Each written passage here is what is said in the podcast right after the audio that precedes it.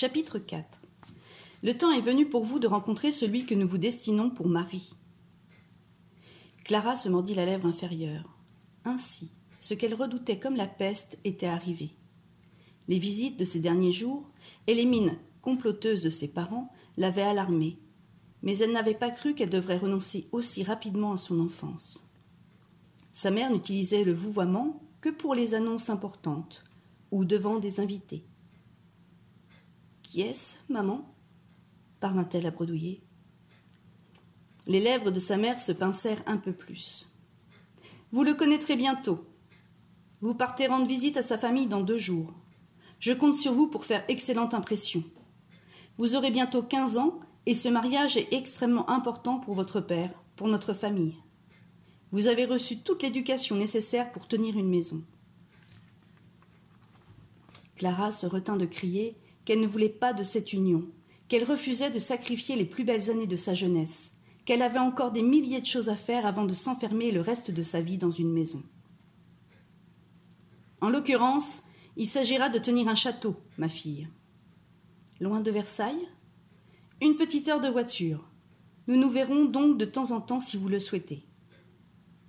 L'air satisfait de sa mère horripila Clara. Il ne faisait aucun doute que ses parents avaient conclu une alliance prestigieuse avec une grande famille de France. Son père cherchait par tous les moyens à s'introduire dans le cercle fermé de la haute noblesse. Argent contre prestige, un arrangement ordinaire entre financiers et aristocrates. Clara et ses sœurs avaient entendu des courtisans venus quémander l'aumône à son père, se répandre en chuchotements venimeux sur les bourgeois, ces parvenus qui s'acharnaient à tout corrompre avec leur argent. Dieu merci, ni la naissance ni le goût ne peuvent s'acheter, avait susurré l'un d'eux avec un sourire fielleux. Le mariage est prévu quand? La mère de Clara marqua un temps de silence, les yeux rivés sur le tapis en soie du boudoir. La date n'est pas fixée, pas avant votre quinzième anniversaire, quoi qu'il en soit. Il faut encore que votre futur époux approuve le choix de ses parents. Inutile de vous, rappeler, que votre père et moi-même comptons énormément sur vous. Ne nous décevez pas. D'un geste de la main, elle signifia à sa fille que l'entretien était clos. Clara comprit qu'elle n'en tirerait rien de plus. Tant mieux dans le fond. Elle n'était pas pressée de savoir à quel homme, à quelle famille on l'avait vendue. Sa mère, qu'elle avait trouvée belle autrefois, lui paraissait maintenant racornie, desséchée. Elle se retira dans sa chambre. Croisa dans le couloir du premier étage Josépha, sa petite sœur âgée de six ans, une fillette enjouée qui n'avait ni ses yeux ni sa langue dans sa poche. Alors, tu vas te marier? Clara s'accroupit devant sa sœur et la prit par les épaules. Comment tu sais ça, toi? La grimace de Josépha dévoila une dentition incomplète. J'entends des fois les disputes des grands. Les disputes? Non, les discutes. J'ai entendu les gens avec papa et maman. Quels gens? Ceux qui sont venus manger deux fois. Ils parlaient de toi et papa. Ils semblaient drôlement contents de te marier à Edmond. Ah Mon mari s'appelle Edmond? La fillette leva sur Clara des yeux étonnés.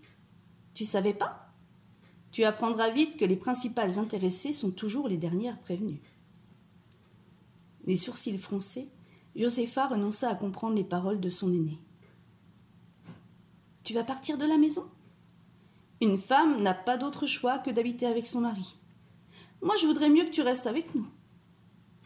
Clara étreignit sa petite sœur, puis elle fila dans sa chambre où elle put enfin s'allonger sur son lit et laisser couler ses larmes. Elle fut dispensée des cours les deux jours suivants, et elle le regretta.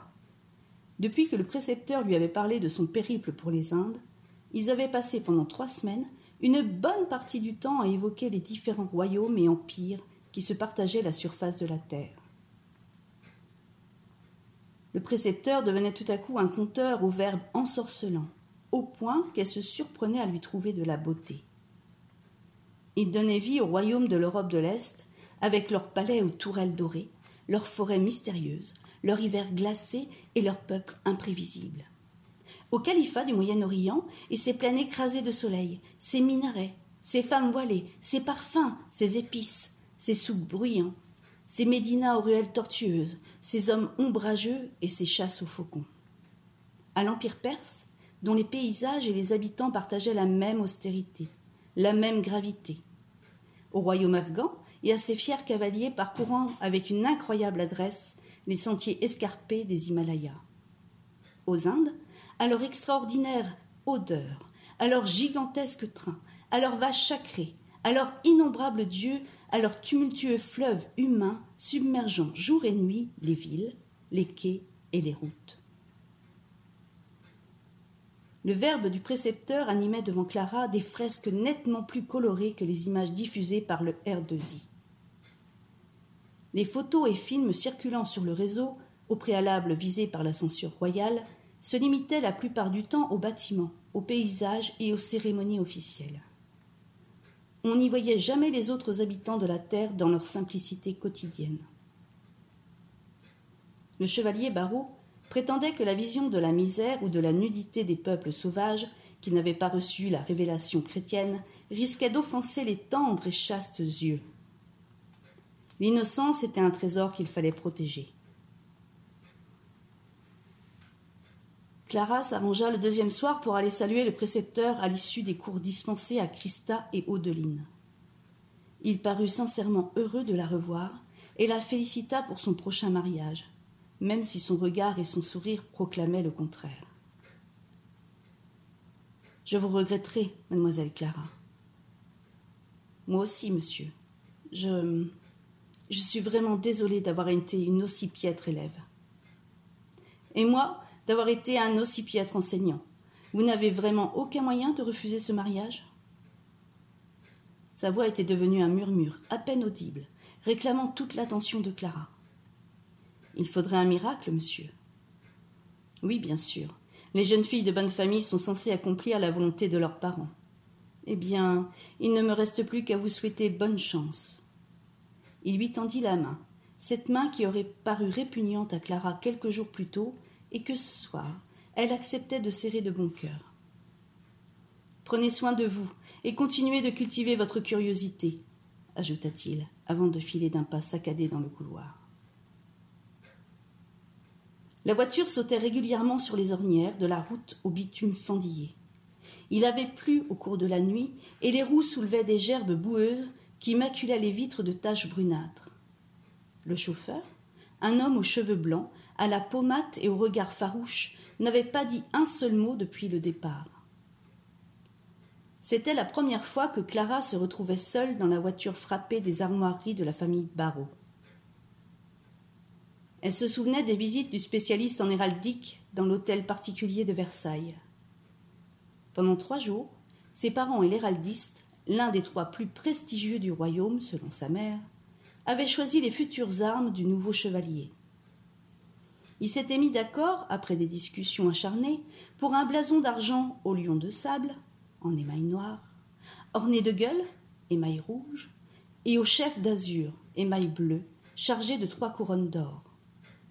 Normalement, avait dit le spécialiste, on ne superpose pas le métal sur le métal, ni l'émail sur l'émail, mais c'était une façon habile de se distinguer des autres, et ces exceptions portaient le joli nom d'armes à Anker.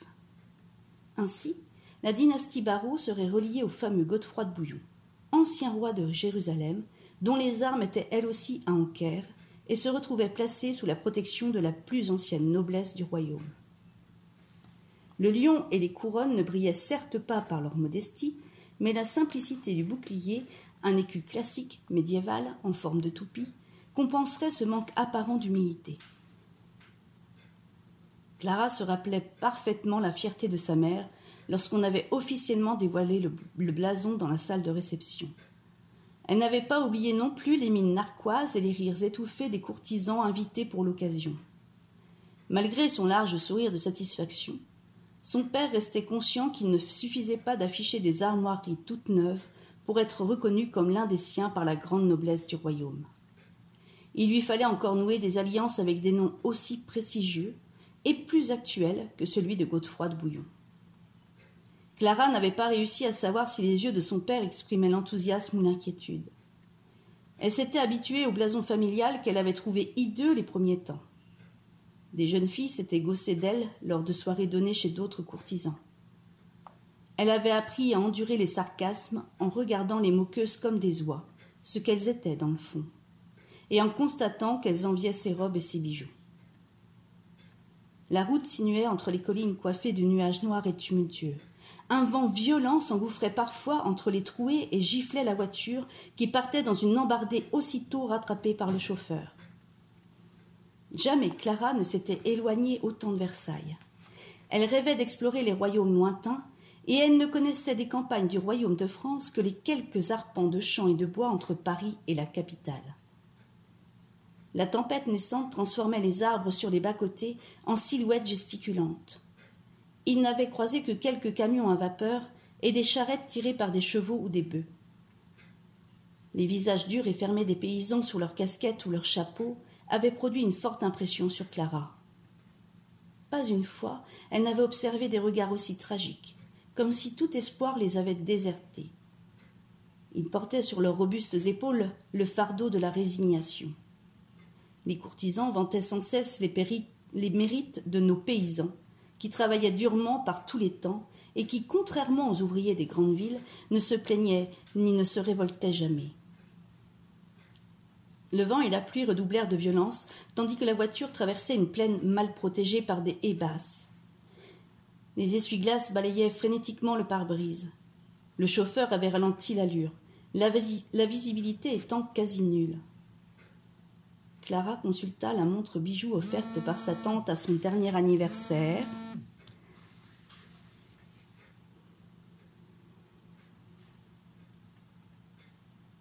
Seize heures seulement, et il faisait presque nuit. Une sourde inquiétude se déployait en elle. Les derniers panneaux indiquaient qu'il ne restait qu'une trentaine de kilomètres avant d'arriver au château de la Romagne, mais il régnait sur le bocage une ambiance de fin du monde. Le ciel sombre, L'absence de toute trace de vie dans les champs livrés aux éléments déchaînés s'accordait à l'humeur de Clara. Ses parents l'avaient à peine saluée avant son départ. Ils ne l'avaient pas embrassée parce que, selon sa mère, ses pratiques dégradantes étaient réservées aux âmes ordinaires. Elle était un simple pion qu'il poussait sur leur échiquier social. Il lui avait adressé un signe de tête, puis il l'avait regardé s'éloigner sans manifester la moindre, la moindre émotion. Elle ne partait certes que pour trois jours, quatre ou cinq peut-être, si la famille de son futur époux ou le futur époux lui-même désirait la garder plus longtemps en observation. Mais c'était un bouleversement dans sa vie, un passage brutal de l'enfance à l'âge adulte. Et ils auraient pu l'encourager d'un sourire, d'un regard. Elle s'était consolée avec la tristesse contenue de son père. Je ne vois plus rien. Mademoiselle, je vais devoir. Le chauffeur n'eut pas le temps d'achever sa phrase. Il perdit le contrôle de la voiture qui quitta aussitôt la route, traversa une haie et partit dans une violente embardée sur un terrain meuble et caouteux. La tête de Clara, ballottée sur la banquette arrière, heurta violemment la vitre de la portière. Elle hurla. Il lui sembla que son cri se perdait dans le gouffre sans fond dans lequel elle sombrait. Puis il y eut un choc, un nouveau coup, plus sourd, sur sa nuque. Lorsqu'elle reprit connaissance, elle fut frappée par le silence funèbre que ne parvenait pas à briser les sifflements des rafales et le crépitement de la pluie sur la carrosserie. Un mal de crâne, virulent, la contraignit à fermer les yeux et à rechercher l'état apaisant dont elle venait tout juste d'émerger. L'odeur de cuir l'informa qu'elle était allongée sur la banquette arrière de la voiture. Elle savait au fond d'elle qu'un malheur était arrivé, que l'ombre de la mort rôdait tout près, mais elle n'eut pas la force ni la volonté de se relever. Elle devait d'abord oublier. Oui, oublier qu'elle était en route vers sa nouvelle vie. Oublier la douleur qui lui dévorait le crâne. Oublier ses rêves brisés. Oublier le goût amer du malheur. Une nouvelle rafale secoua la voiture. Elle eut l'idée de demander au chauffeur ce qui s'était passé. Monsieur? Monsieur? Aucune réponse. Elle crut qu'il ne l'avait pas entendu. Elle attendit quelques instants que s'apaise son mal de crâne et raffermit sa voix. Monsieur? Monsieur? Toujours pas de réponse. Elle essaya de se redresser. Il lui fallut quatre tentatives pour passer la tête par-dessus les sièges avant. Chacun de ces mouvements déclenchait une nouvelle douleur dans son corps, dans sa poitrine, dans son bassin, dans ses jambes. La tête du chauffeur, toujours assis, reposait sur le volant. Ses bras pendaient de chaque côté de son siège. Le vent et la pluie se faufilaient par les lézards courants sur le pare-brise. Les essuie-glaces s'étaient empêtrés dans les enchevêtrements d'une grosse branche tombée en travers. Du capot de la voiture, encastré dans un tronc noueux, s'échappaient des volutes de fumée blanche, aussitôt écharpées par le vent. Clara tendit le bras pour secouer l'épaule du chauffeur. L'effort lui coupa le souffle, le sang lui battit les tempes, réveilla son mal de crâne. Monsieur? Le corps du chauffeur bascula sur le côté gauche et heurta la portière qui s'entr'ouvrit sous le choc. Clara prit conscience que l'homme était mort. Elle se recula, glacée d'effroi. Elle resta un long moment prostrée sur la banquette, les bras autour de ses épaules pour essayer de se réchauffer, trop choquée pour penser, pour pleurer. Elle espérait seulement se réveiller et se rendre compte qu'elle se débattait dans un cauchemar. Les vociférations du vent prenaient une résonance effrayante dans l'obscurité. Son mal de crâne s'estompa et elle put de nouveau réfléchir. Hors de question de gagner à pied le château de la Romagne. D'abord parce qu'elle ne se voyait pas affronter la tempête et le froid en pleine nuit. Ensuite parce que sa peur le lui interdisait. Enfin parce qu'elle risquait de se perdre. Elle résolut donc de rester à l'abri dans la voiture. On finirait bien par venir la chercher. Louise, la plus vieille des servantes, lui avait dit qu'elle avait ajouté des vêtements chauds dans sa malle, parce que ses articulations la faisaient souffrir et que c'était signe de grand froid. Clara devait seulement ouvrir le coffre et aussi pousser le corps du chauffeur dehors pour refermer la portière, où les bêtes sauvages risquaient de s'introduire dans l'habitacle. Il n'y avait plus de loups ni d'autres mangeurs de chair humaine dans le royaume de France, mais les ténèbres et l'isolement réveillaient ses peurs enfantines. Elle sortit de la voiture. Le vent s'engouffra dans sa robe et faillit la renverser. Elle lança un regard inquiet sur les alentours. Les phares allumés éclairaient les troncs et les branches basses des arbres qui bruissaient et craquaient autour d'elle. Elle faillit retourner dans la voiture, puis elle prit son courage à deux mains et se rendit près du coffre en se protégeant le visage de ses bras. Il lui fallut du temps pour trouver le système d'ouverture, caché sur ce modèle sous un, sous un ornement métallique. La peur rendait ses gestes nerveux, maladroits. Elle se retournait toutes les trois secondes pour vérifier qu'il n'y avait personne dans les parages. Il lui semblait sentir une présence derrière elle, un regard insistant. Elle ouvrit sa malle, d'où elle tira un manteau de laine et une cape qui feraient office de couverture. La pluie battante la contraignit à rester un petit moment sous le haillon du coffre. Mais, l'abri ne suffisant pas à la protéger des gouttes chahutées par les rafales, elle résolut de franchir les deux mètres qui la séparaient de la portière arrière. Elle compta jusqu'à trois avant de s'élancer, un vieux réflexe forgé par ses jeux de petite fille. Elle glissa dans une flaque de boue, perdit l'équilibre, tenta de se rattraper à la poignée de la portière, la manqua, lâcha le manteau et la cape, tomba de tout son long sur la terre gorgée d'eau, poussa un cri de colère et de dégoût.